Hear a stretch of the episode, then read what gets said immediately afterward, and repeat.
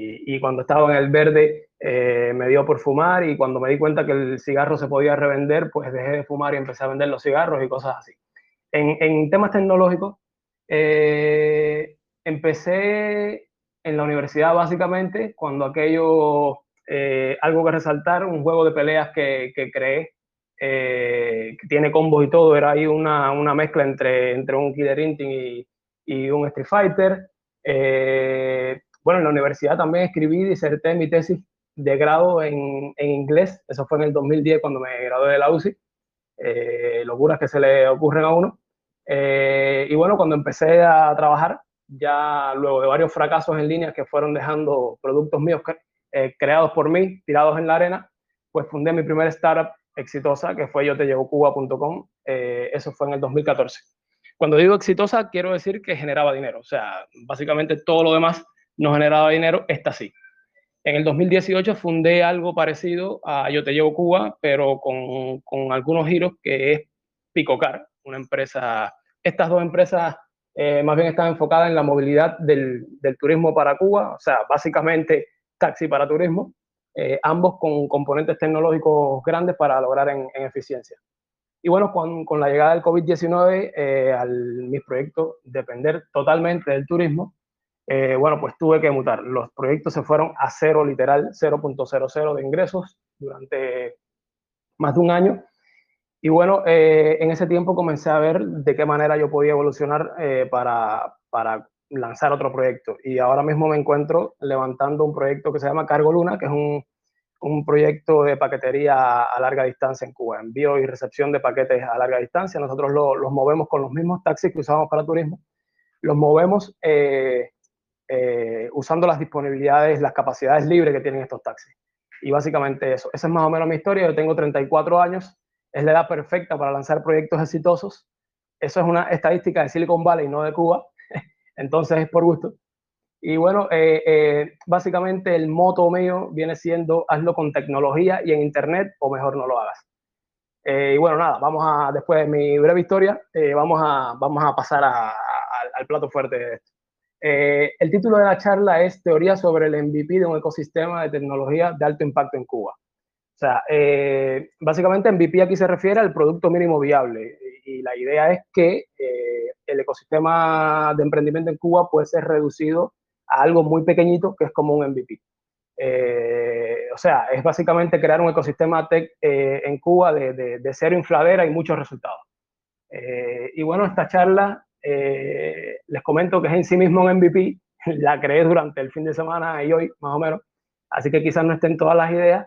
Eh, yo cuando miro aquí lo, el, reguero que tengo, dice, eh, digo, bueno, qué clase de reguero, ¿no? Pero bueno, eso, está requete bien para un MVP, así que, sí que vamos allá.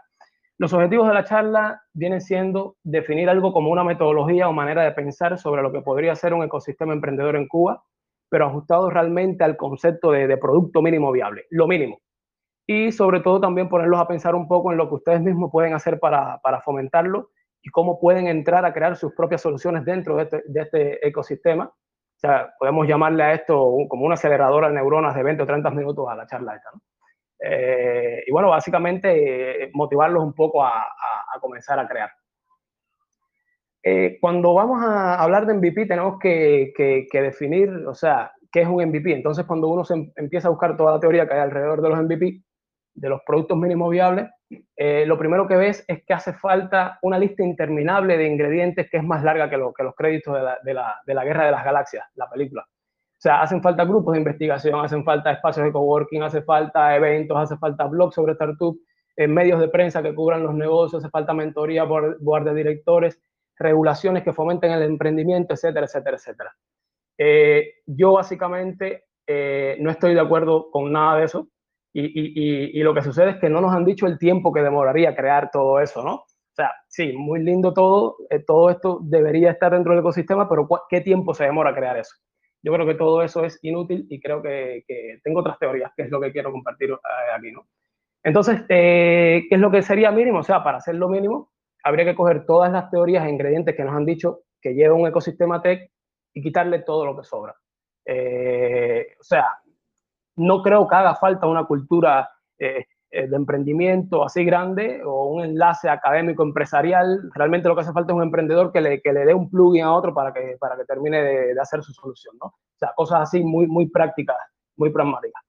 Eh, entonces, entonces yo creo ya que un ecosistema no se hace de las maneras convencionales en que están definidos los ecosistemas. O sea, sería como decir que, que para poder, digamos, que pagar de un lado a otro o o, pagar online hace falta un banco. O sea, el banco es la parte eh, eh, eh, tradicional, pero la, blockchain ya dice que no. O sea, tú buscas toda la teoría de, cómo comerciar online, ya no hacen falta los bancos, porque es que se han creado nuevas plataformas que ya eliminan todo aquello. Entonces, si nosotros aplicamos la, la idea contraria a todo esto, ¿no? O sea, aplicamos un pragmatismo fuerte, nos vamos a dar cuenta de que primero no vamos a poder tener todas esas condiciones, actores, características de un sistema convencional, de un ecosistema, pero es que tampoco las necesitamos, porque las cosas cambian con el tiempo y hay que repensarlas a cada rato. Y la realidad es que cada vez necesitamos menos instituciones y más autodidáctica de las personas que se lancen a emprender. Y si comenzamos a reducir todos estos ingredientes, eh, que llevaría eh, un ecosistema convencional de startups y los llevamos a hueso puro, nos daremos cuenta de que se necesita realmente muy poco. Muy, muy poco. Entonces vamos a, vamos a un poco a redefinir todo, ¿no? O sea, desde mi punto de vista, ¿qué sería un ecosistema? Un ecosistema es un conjunto de soluciones tech con resultados y más sus creadores, más nada. O sea, eh, eh, eso está ajustado un poco a ciertas condiciones que veremos más adelante en la charla. Y aquí eliminamos, o sea, todas las relaciones entre esos creadores.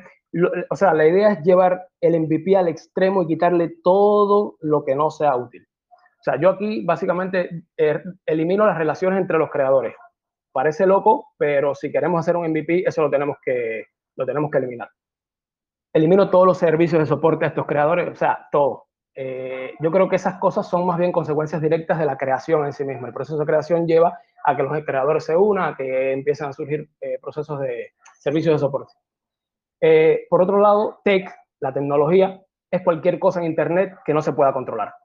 Algo así. O sea, tecnología es eso Aquí eh, yo estoy eliminando la parte de hardware, la parte de hardware porque, porque creo que es una parte muy difícil, no creo que sea algo en lo que haya que entrarle muy fuerte y no creo que Cuba se vaya a destacar rápidamente en estos temas de hardware, aunque no, no se debe perder de vista.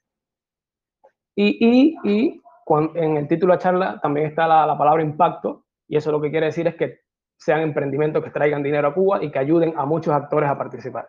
Básicamente ese es el impacto, así es como lo definimos.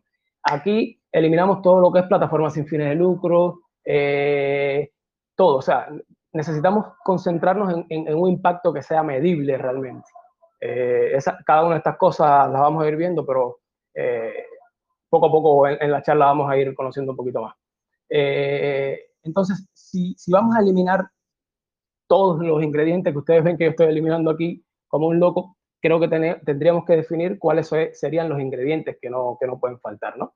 Entonces yo aquí voy a saltar a, a otra teoría eh, que dice que básicamente los ingredientes primarios de un ecosistema, vamos a, los primeros principios de todo esto, a la base, eh, hacen falta tres ingredientes para un ecosistema. Talento y conocimiento es uno, número dos, capital, y número tres, rebeldía. Lo interesante de estos tres ingredientes es que cuando tú los, empiezas a, mezclar entre sí y a combinar, eh, resultan economías de, diferente naturaleza. Por ejemplo, cuando tú tienes una economía de capital solamente, que lo que hay es capital, eh, piensen en los países eh, ricos en petróleo, piensen en Panamá con, que ha creado infraestructura grande gracias al, al, canal de Panamá. Ahí básicamente lo que tienes es una economía de rentas, que no es más que, o sea, grandes proyectos, grandes edificios construyéndose de infraestructura pero no hay emprendimiento, no hay innovación, pero sí viven de la renta, del real estate y, cosas así. Cuando unes talento con capital, tienes, tienes una economía de eficiencia. A este, este talento más capital le falta rebelión. Ahí lo que hace es que las grandes empresas empiezan a acumular el talento porque nadie se, atreve a emprender por sí mismo. Y, bueno, eh, se vuelve muy eficiente la economía porque no hay mucha innovación pero básicamente toda la innovación está en las grandes empresas y se crean muy grandes monopolios y transnacionales. La economía se hace muy eficiente. Cuando hay talento solamente en las economías, talento solo, lo que se crean son las economías de contratistas. India y en parte Cuba también. O sea, Básicamente, mucho talento viene a otro país y empieza a contratar mano de obra en, tu país. Cuando hay rebelión solamente es una economía de subsistencia, no hay nada. O sea, básicamente todo, mucha rebeldía, mucho activismo, muchos movimientos políticos, pero nada de emprendimiento. Cuando tienes rebelión más capital, eh, lo que tienes es una economía financiera. O sea, no hay mucho conocimiento, pero sí hay mucho dinero y mucha rebeldía. Entonces ahí vas a ver a gente haciendo mucho trading, mucho, muchos movimientos de dinero, grandes bancos, eh, cosas así. Entonces, solo, solo la unión de estas tres ingredientes, que lo repito, talento, capital y rebeldía, daría lo que es una economía basada en emprendimiento. Ahora bien, ¿dónde podemos ubicar a Cuba en, todo esto? A Cuba lo ubicaríamos, yo pienso, en, en, en una categoría ahí que no he mencionado aquí, que sería la unión de talento y conocimiento con rebeldía. No hay capital. Entonces, esto, esto lo que nos da es básicamente eh, una economía playground o, economía de patio de juegos. Es una economía donde hay mucho, mucho conocimiento y talento, hay ganas de emprender, pero los proyectos mueren muy rápidamente ante, la, ante la, incapacidad de poderlos crecer y cosas así. Así es como tú vas a una universidad y, y, empiezas a ver eh, proyectos que están maravillosos, pero si vas al próximo año, han muerto esos proyectos y ya te están hablando de otros. Nunca llegan a fructificar y nunca se convierten en nada. Y esa, es la economía de patios huevos. Básicamente es a lo que le llamamos infladera, pero está basado en eso, en que hay mucho talento, mucha rebeldía, pero no hay cómo canalizar eso con, con el capital. Entonces, eh, todos estos ingredientes, me parece que, que, si queremos crear un ecosistema, hay que habilitar eh, la manera de que esos ingredientes empiecen a funcionar y ponerlos a trabajar mediante alguna herramienta. En la teoría que yo, le, yo les traigo, esta herramienta es solamente una y es la tecnología no hay que usar más herramientas. O sea, solamente con tecnología se puede lograr unas cuantas cosas y eso lo veremos más adelante. O sea, mediante soluciones puramente tecnológicas eh, podemos hacer crecer cada uno de estos ingredientes. O sea, no hace falta investigación, no hace falta regulaciones, no hace falta más nada. Es de lo que estoy convencido. Eh, por ejemplo, eh, vamos a poner un ejemplo para que vean cómo la tech pura resuelve problemas. La blockchain y las criptomonedas es el ejemplo más obvio o sea, las cripto han creado una gran comunidad y han habilitado muchas actividades. Eh, eh, el consumo de productos y servicios en Internet, que antes no se podían hacer, ahora lo puede hacer casi cualquier persona. Eh, el trading con activos en la blockchain, incluyendo las, las, propias criptomonedas, y con tecnologías adicionales también se puede incluso hacer mining. Y, o sea, que es básicamente creación de dinero dentro del mismo país. Estamos creando dinero dentro de Cuba a través del mining, ¿no? Hay mucha gente haciéndolo. O sea, esto, esto, esto es tech pura, no ha hecho falta crear ninguna institución que esté respaldada por la voluntad del gobierno, no ha hecho falta investigación de cómo hacerlo ni nada. Eh, otro ejemplo que, quiero, que les quiero poner eh, es, por ejemplo, eh, algo de lo que vamos a hablar más adelante, pero bueno, en la, en la, en la vertical de, de comercio, imaginen qué sucedería si Amazon llegara a Cuba. Básicamente, ¿qué haría Amazon? Amazon abriría fulfillment centers, los grandes almacenes que ellos tienen, para para acumular ahí mercancía, los abriría en casi todas las provincias de Cuba, desplegaría su tecnología, los comercios se incorporarían rápidamente a su plataforma y Amazon simplemente haría su magia. De momento, con tecnología pura y de manera muy sencilla, se abrirían nuevos mercados para los comercios, facilidades para los compradores y básicamente crecimiento para todo el comercio en Cuba. O sea, cómo una empresa puede llegar, imaginen ese hecho, que llegue a Amazon, todo lo que podría suceder, no hay que tener regulaciones, es simplemente desplegar la tecnología de Amazon. Entonces, eh, los esfuerzos para construir estas soluciones tecnológicas hay que organizarlos y enfocarlos de alguna manera. O sea, no, no podemos dejar que el esfuerzo se disipe y creo que lo primero que hay es que identificar es dónde enfocar esos esfuerzos, ¿no? Y eh, entonces, eh, aquí en, en, la teoría mía del MVP este lo mínimo, como yo lo, lo que hago es quitar y quitar y quitar, yo, yo, lo que he creado son unas cosas que se llaman stacks o, o, verticales que las vamos a ver cada, cada una hora por separado, ¿no? ¿Qué es un stack? o vertical es simplemente eh, un conjunto de tecnologías que se integran alrededor de un tema específico, más nada. O sea, son tecnologías que colaborando entre ellas resuelven una vertical de problemas, no de manera horizontal, sino de manera vertical. Por ejemplo, eh, por un lado, si queremos resolver el tema del capital, tenemos que tener un stack de financiamiento, de financiamiento para Cuba, cómo atraer capital hacia Cuba. Y creo que esta es la stack más importante de todas de las que voy a tratar aquí, que van a ser básicamente tres, pero eh, bueno, las veremos más adelante si no fuera enfocarse en una sola eh, de, estas eh, verticales y, darle de manera agresiva cuál sería para crear el emprendimiento, me parece que sería este, stack, la de la, eh, financiamiento, atracción de capital.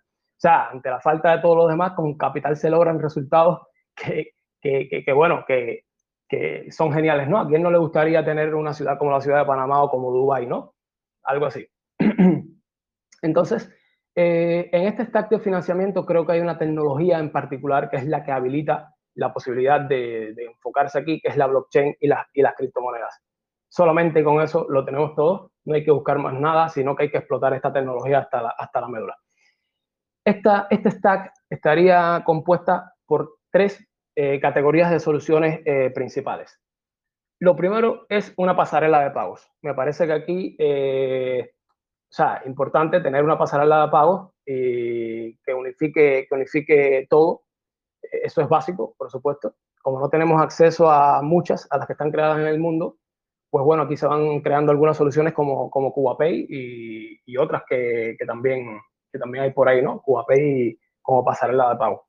Eh, por otro lado, eh, luego de esa pasarela de pago necesitamos algo que haga un puente entre eh, el, momento en que los cubanos vamos a tener todo nuestro dinero en Internet, eh, con, o sea, entre el momento en que vamos a tener todo el dinero en Internet, eh, o sea, hacer un puente con el momento en que nos encontramos ahora es que no usamos ni papa de, del Internet para mover dinero, ¿no? Entonces, ese, ese enlace viene siendo como un cajero automático. O sea, si yo voy a usar las criptomonedas para cobrar, yo tengo que poder operar de la misma manera que yo estoy acostumbrado a operar y poder comprar pastelitos de guayaba en la calle, ¿no? Y poder comprar eh, en las tiendas MLC. Entonces necesitamos el cajero automático para las tecnologías blockchain y, creo que aquí eh, también BitRemesas, que es otro proyecto cubano, está, está, es básicamente este cajero automático, ¿no? O sea, pasarela de pago y cajero automático para cobrar y extraer dinero.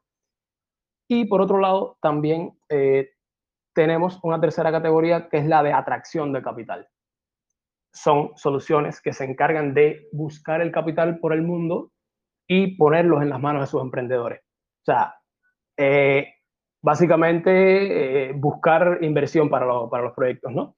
Entonces, cuando nos damos cuenta de, que Cuba no es California y de que aquí nunca vamos a tener, eh, o por lo menos no pronto, los famosos VCs, capital de riesgo y todo eso, pues bueno, eh, aquí tenemos que, usar la variante que es la que creo que es la mejor y concentrarnos solamente en esa, que es el crowdfunding, o sea, básicamente la, financiación colectiva eh, y, enfocarse ahí y combinarlas con las cripto. Es eso nada más. Entonces, eh, no hay que buscar más nada. O sea, no hay que buscar capital de inversión porque es que no, o sea, capital de riesgo porque es que no están creadas las condiciones, ni regulaciones, ni marcos pero hay tecnologías habilitadoras de esto que es la blockchain y entonces puedes lanzar campañas de crowdfunding para, de financiamiento colectivo para, para atraer capital. Y básicamente la, la idea es que eh, hay que meterle con agresividad a la atracción de capital y lo que hacen falta es gente loca metida aquí, de verdad buscándole dinero a, los proyectos en Cuba. Aquí en este, en este apartado está surgiendo a fondo, eh, a fondo, es una, es una startup, de, de crowdfunding usando cripto está bien interesante, aún no se ha lanzado, pero, pero estamos por, por verla y creo que está, que está buena. Entonces, eh, en, el tema este de crowdfunding también me parece que todas las, las, plataformas de crowdfunding tienen una característica que es que se asemejan, se asemejan mucho a su creador. Cuando las crea un artista, eh, los tipos se enfocan en atraer dinero para los artistas. Cuando las crea eh, un tipo de movimiento social, se, se concentra mucho en, en atraer dinero para los non-profits y para los movimientos sociales. Por tanto, aquí necesitamos un tipo que tenga un background de tecnologías para impulsar emprendimientos tecnológicos y atraiga capital para ese tipo de, de, proyectos, ¿no? Y además creo que en algún punto eh, deberíamos pasar a, a, convertir el crowdfunding, eh, digamos, con dinero regalado a un, a un, equity crowdfunding, de manera que se repartan acciones eh, de la, de la compañía por, la gente que, que financie, que ayuda a financiar, y eso estimularía mucho más la participación, ¿no? Pero ya eso es para después. Un crowdfunding pidiéndole a la gente que regale su dinero, básicamente, pero que te garantizamos mediante un arbitraje de que el, dinero se va a usar bien y todo, o sea, eso sería genial y es un buen punto para empezar. Y eh, también aquí, o sea, una parte importante es la, comunidad. Estamos dentro del stack de financiamiento, recuerden la comunidad de compra y venta de cripto, que sin ella no, no se puede funcionar. O sea, por ejemplo, Bitremesas, el cajero automático, no puede funcionar sin esa comunidad de, de compra y venta de cripto. Si estamos montados sobre las cripto, tiene que haber una comunidad de, de compra-venta de cripto que ya existe en Cuba, ¿no? O sea, juegan un papel esencial en, en las stacks, estas, estas comunidades eh, que parece que están al margen, pero no, son bien importantes. Entonces, este stack habilita, por ejemplo, cobros en comercio, financiamiento de proyectos, eh, una plataforma para contratar, administrar y pagarles equipos y personas cubanas por trabajos remotos y freelance. Eh, es un stack universal que, que, que, pueden usar todos los demás proyectos eh, y, y, y, básicamente nada, eso, una nota, una nota final. El actor que vaya a entrar a este stack, a crear soluciones dentro de este stack y lo otro, o sea, en, en, en cada categoría, bien, yo mencioné a CubaPay, a Remesas y a Fondo que cubren las tres categorías, pero pueden surgir todas las plataformas que hagan falta, o sea, no con una. Lo que pasa es que con una de cada tipo ya tienes la stack completa y ya, y ya, ya el MVP queda completo por, por ese lugar, ¿no? el producto mínimo viable. Como agregar funcionalidades ya están completas, con eso mismo lanza. eh, y bueno, eh, o sea, el actor que entra aquí a crear soluciones aquí tiene que ser un tipo agresivo y que su mente sea traer dinero para Cuba. Entonces, por otro lado, tenemos la stack de conocimiento y talento que sería otro de los ingredientes, ¿no? O sea, aquí eh, sí, en Cuba hay mucho talento, pero también a veces pecamos de, pensar que, que somos los más bárbaros en todos, ¿no? En todo, como el síndrome de, del antiimpostor. Eh, entonces, eh, me parece que, que, si pensamos así, vamos a creer que todo lo podemos crear dentro de Cuba y, me pare, y, yo lo que creo es que realmente hay que traer, poder traer también el talento que está regado por el mundo. Esto es fundamental. O sea, eh, traer el, el, el, talento, el, hace falta una persona que se ponga a pensar cómo se puede lograr eso, cómo tú puedes atraer el talento y mezclarlo con el talento dentro de Cuba para comenzar a, a, crear soluciones, ¿no? Eh, creo que esto se puede hacer a través de alguna plataforma que aún está por idearse y pensarse, alguien tiene que ponerse para eso. Eh, o sea, una plataforma así podría funcionar incluso en otros países donde necesiten recuperar su talento lo, básicamente la diáspora que tienen regada por ahí, muchos países la tienen. Eh, además, además, ahora que las cosas tienden a ser remotas, una plataforma eh, como esta tiene mucho más sentido, ¿no? Y, hay muchas variantes, por, o sea, una plataforma que se encargue simplemente de, organizar eh, enlaces one-on-one, -on -one, de uno a uno en, Zoom, de una, de una manera que sea una colaboración orgánica, simplemente con eso ya hay, o un marketplace que, que, conozca bien eh, ambos lados, tanto la diáspora como a los cubanos que están adentro de Cuba y, y, los, ponga a colaborar de alguna manera arbitraria o algo, o sea, son cosas eh, para pensar, ¿no? Y, la idea es unir eh, actores y, plataformas que, que, emparejen personas que pudieran cofundar empresas también. Otra parte importante del stack de, de, de talento y conocimiento es aprender inglés, caballero. O sea, inglés nada, ahí no hay mucho que, mucho que hablar. Creo que deben incorporarse personas que hagan eh, mentorías uno a uno para, para empezar a, a, enseñar inglés, pero esto es básicamente, eh, solamente lo menciono porque es fundamental. Sea, es fundamental y, y, no, y, no, quería, no quería dejarlo fuera, ¿no? Pero hay que aprender inglés, solamente eso. Por otro lado, eh, tenemos algo que yo estaba pensando si ponerlo o no, porque creo que ya con, con traer el, o sea, con el talento que hay en Cuba y traer el talento, eh, de afuera y ponerlo a funcionar me parecía ya, eh, eh, o sea, ya completo el, este stack, pero, pero me parece que las incubadoras de proyectos también es algo en lo que se pudiera pensar, pero no incubadoras con las maneras convencionales. O sea, yo haría una incubadora, eh, ¿cómo, la, cómo la, haría yo? Yo eh, buscaría, digamos, proyectos que ya estén a medio arrancar, o sea, a medias, hayan caminado, eh, en las universidades o en, en alguna otra comunidad que, que, se puedan encontrar. Básicamente las universidades es el lugar más fácil para encontrar proyectos interesantes, tanto de estudiantes como de profesores. Eh, los busco, les digo, hay tanto dinero para, para que se pasen seis meses, un año para que trabajen en este proyecto. Ahí se busca alguna regla de, de equity, o sea, de, de, de, qué le toca a cada uno si el proyecto es exitoso. Y básicamente es eh, empezar a, a pensar en tecnologías que, que de verdad generen valor. O, o, tecnologías fuertes, deep, fuertes, deep tech, por ejemplo, o sea, eh, imagínate que alguien en Cuba esté inventando un sistema para eliminar el ruido total del, del, sonido en tiempo real. O sea, básicamente tú creas ese algoritmo, es algo muy difícil de replicar y se lo puedes vender a cualquier empresa, empresa en el mundo, ¿no? O sea, básicamente eh, la mentalidad tiene que ser para un incubador, un incubador es coger un proyecto a medias, incubarlo y venderlo. Es la, lo ideal. O sea, dinero de nuevo, traer dinero. Y nada, alrededor de todo eso se pueden pensar en, coaching y mentoría, cosas así. Yo tengo anotado por aquí algo, pero que no, o sea, Radio Enjambre, pero para Tech en Cuba. O sea, básicamente eso son actividades secundarias de, de estas mismas charlas de Telegram vendría siendo eso, ¿no? Un Radio Enjambre eh, para Tech en Cuba. Discusión de, de, gente que tenga varios puntos de vista desde, desde eh, sobre un mismo tema. Y también tengo anotado por aquí una plataforma de Common Assets, o sea, de activos comunes del ecosistema, que sería una plataforma que almacenaría código, conocimiento, información que esté ya validada y que le sirva a la comunidad. Eh, por ejemplo, eh, los plugins de QAPay, eh, básicamente sería bueno tenerlos disponibles ahí para que todo el mundo pudiera acceder, ¿no? Entonces, por otro lado está el ingrediente de, de rebelión. Se los había mencionado ahorita, ¿no? Pero yo no tengo ni idea ni idea de cómo fomentar la rebelión en un ecosistema, ¿no? O sea, ni idea en eso.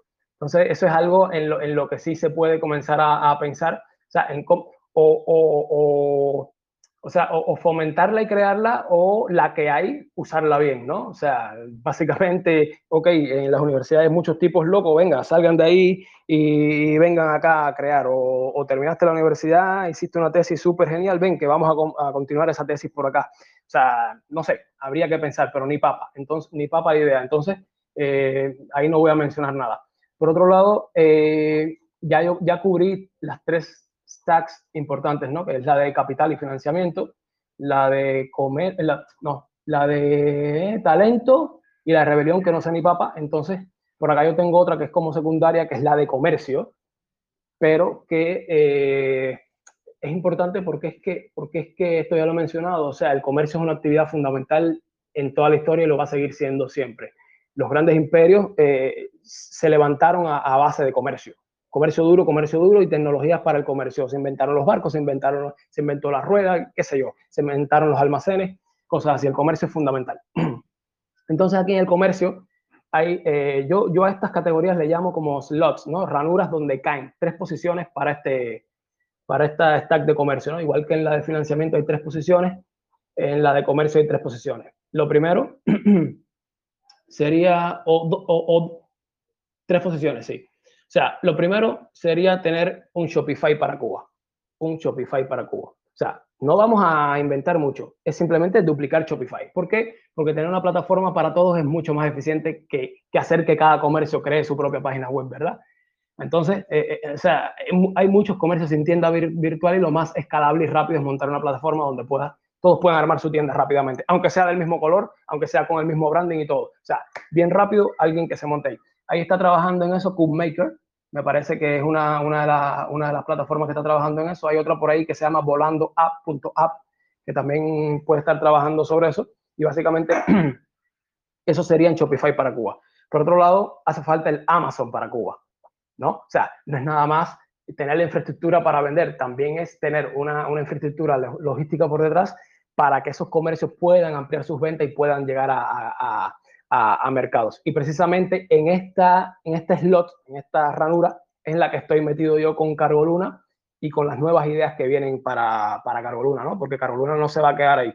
Eh, o sea, ahora mismo somos un, un, sistema de envío de paqueterías, pero ya vamos a empezar, ya estamos haciendo los primeros experimentos y, vamos a empezar a abrir eh, lo que se llaman los fulfillment centers, que serían como almacenes en otras provincias, y el, o sea, para, para acumular ahí mercancía de los comercios y, y, empezar a vender en otras provincias. O sea, básicamente habilitaríamos, habilitaríamos el, el, comercio a larga distancia en Cuba, no solamente el transporte, sino también el, el comercio, ¿no? Porque, pues bueno, varias cosas de las que nos hemos ido dando cuenta en, a lo largo de la ejecución del proyecto este Cargo Luna.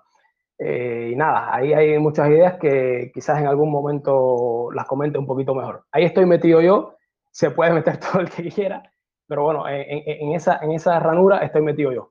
Y la tercera ranura sería como un comercio cross-border, ¿no? Un comercio eh, para adentro y fuera de Cuba. eh, sí, existen muchas plataformas que lo hacen de maneras convencionales, y esto, pero, pero ahí, ahí, ahí me parece que eh, puede haber mucha, mucha, mucha más innovación. Alguien que, que, que, le meta cabeza al tema de, de, que sea fácil poder comerciar para dentro y fuera de Cuba.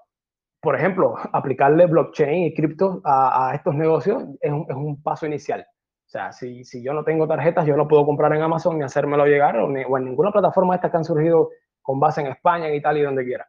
Eh, con cripto ya eso es un gran paso de avance, pero hace falta alguien que, que empiece a, a, pensar en eso, ¿no?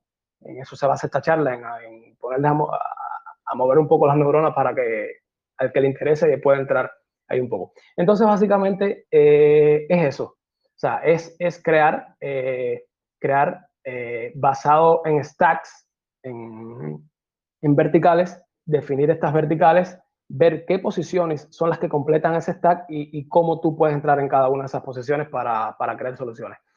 Eh, a ver, entonces por acá ya básicamente ahí cubrimos las stacks. O sea, cubrir las stacks es lo que ya sería eh, crear las funcionalidades de, de, este producto mínimo viable que es el ecosistema. O sea, una vez que estén completas todas las stacks con todas las soluciones, con una sola variante en cada una de, esa, de, esa, de esas eh, ranuras en cada stack, eh, ya tenemos el MVP, podemos lanzarlo. Tenemos ecosistema mínimo viable que puede ser de alto impacto en Cuba. Entonces, quiero, quiero rápidamente ya cubrir algunas ideas finales. Eh, eh, a ver, por acá tengo anotado, por ejemplo, esto es un, como un chiste, ¿no? Para proyectos grandes, o encuentras capital para financiar, acelerar tu startup, o te demoras 62 mil milenios para terminarlo, ¿no? Es como, fue una nota ahí que puse eh, a manera de, chiste.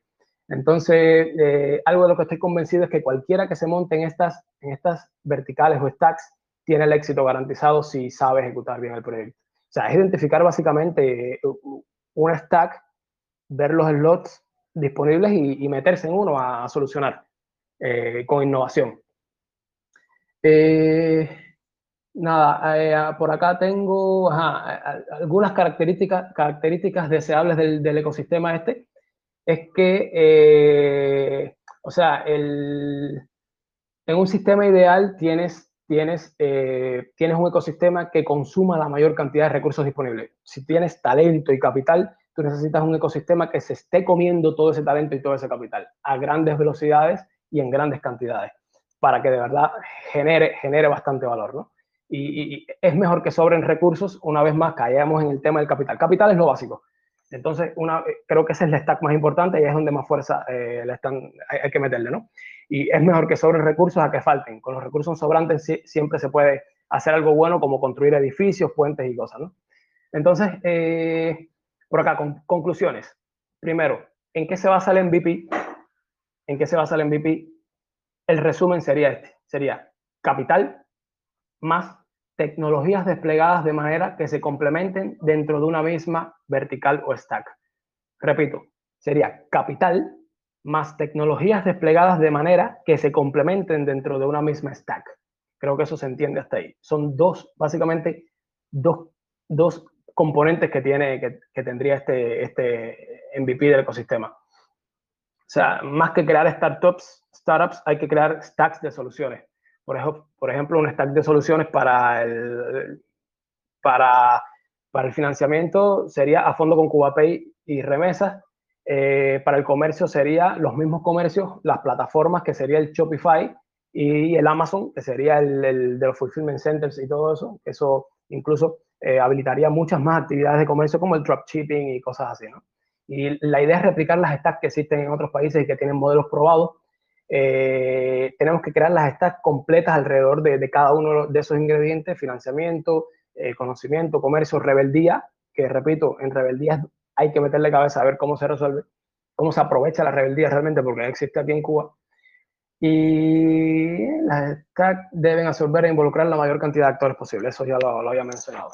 Eh, y bueno, eh, nada, como, ah, y bueno, eh, como esto es un producto mínimo viable, no es un ecosistema con todas las de la ley. Obviamente hacen falta muchas más cosas. O sea, eh, ok, eh, las aplicaciones de cita y las aplicaciones de compra-venta de regalos no resuelven ningún problema, eh, no mueven la aguja para ningún lado, están fuera del MVP, pero obviamente fomentar la cultura de, de, la tecnología, el aprendizaje y todo, y, crear estas soluciones mm, sin, sin, sin, caer en ningún riesgo de, de equivocarme. Obviamente las aplicaciones de cita sí atraen dinero y capital y todo. Entonces cumplen la función de atraer capital y son buenas. O sea, no, no, no se pueden dejar fuera en, versiones posteriores.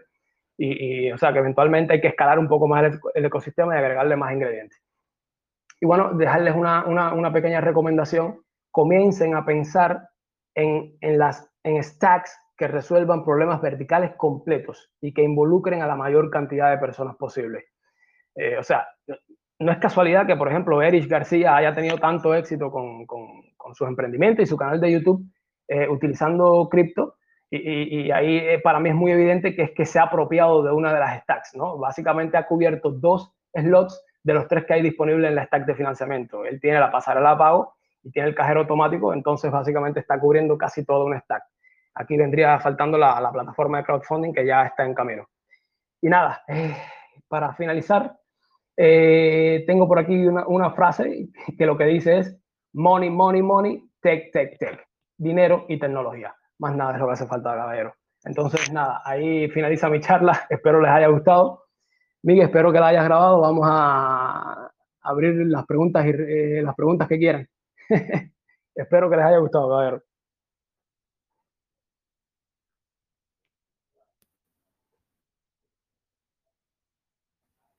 Tienes la palabra, Abel. Buenas noches.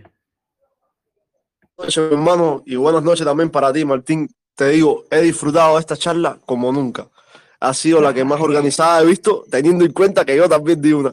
Y me ha encantado, me ha encantado verte utilizar ese vocabulario técnico tan acertado, tan preciso, verte organizar también el flujo de ideas y nada, te digo, ya hemos hablado eh, en privado nosotros, ya hemos comentado cuáles serían las directrices por donde irían los tiros de nuestras respectivas startups. Eh, para los que no me conozcan, soy el que está creando la plataforma de crowdfunding a fondo.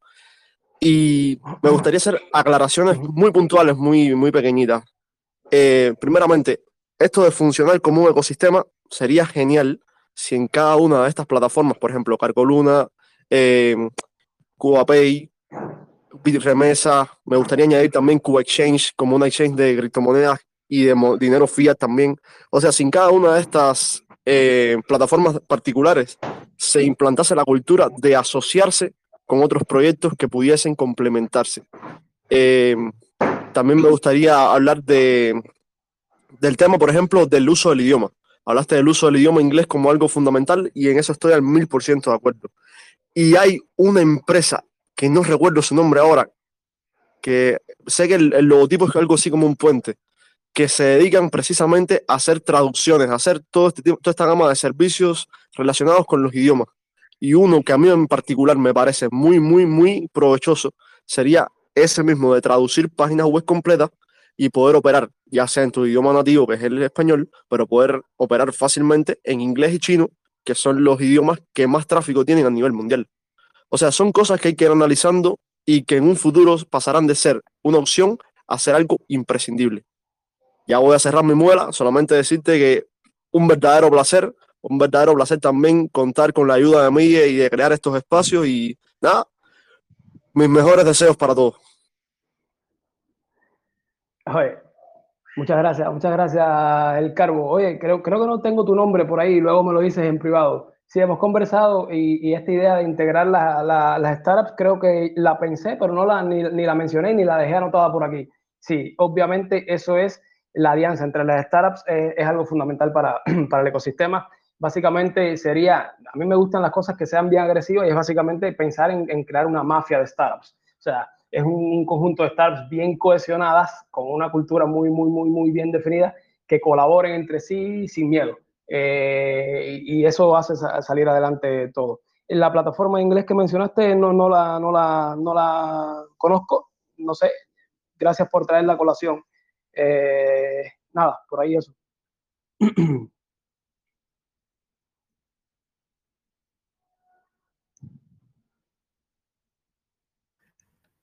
Pues a ver si alguien quiere hacer alguna pregunta.